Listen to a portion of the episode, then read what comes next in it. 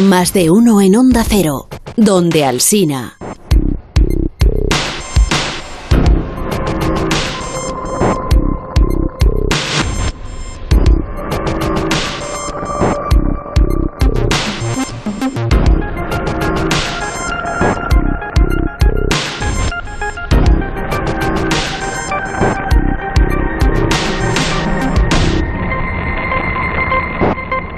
En su espacio de historia de la medicina, hoy Javier Cancho quiere contarnos, recordarnos lo que ocurrió hace 100 años, enero de 1922, cuando fue noticia la primera inyección de insulina que se le suministró a un niño con diabetes tipo 1. Aquel muchacho se libró de una muerte inmediata gracias al descubrimiento, que ahora sabemos que fue uno de los avances más importantes de la medicina en el siglo XX. Así que hoy en Historia de con Javier Cancho, la historia del paciente Thompson.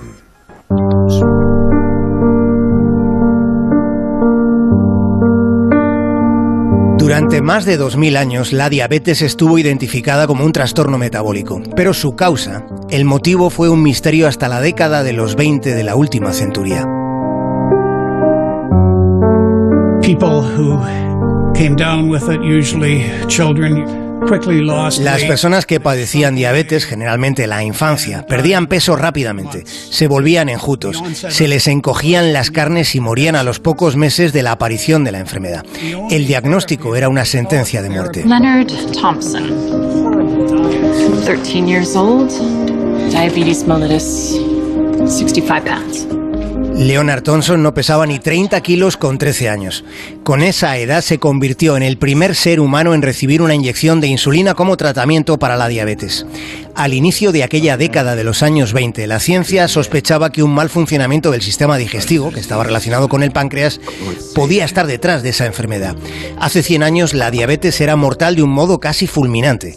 Los diagnosticados tenían un horizonte de vida ínfimo. La muerte se postergaba como mucho un año mediante una dieta baja en carbohidratos y azúcar y alta en grasas y proteínas. Verano de 1921. Tras un concienzudo trabajo de investigación, se hizo un gran hallazgo en la Universidad de Toronto. Los canadienses Bentin y Bess lograron aislar con éxito la insulina. El descubrimiento había funcionado con perros. Lo que aquello representaba fue anunciado al mundo en noviembre de 1921. En enero de 22 ya se había desarrollado la primera inyección. Leonard Thompson's was the first.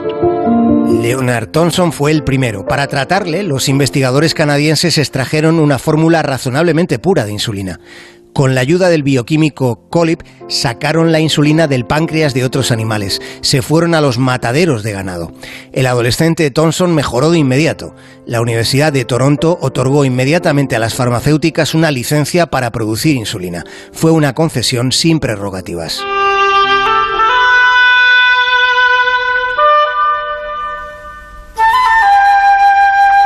Bentin y Bess recibieron el Premio Nobel de Medicina. En 1923 la insulina como tratamiento estaba disponible en una parte considerable del mundo. Para finales de la década de los años 20, aquella inyección había salvado miles y miles y miles de vidas. Aunque hubo algunos grupos que mostraron un rechazo tajante respecto a uno de los avances de la medicina que fueron más determinantes en todo el siglo XX.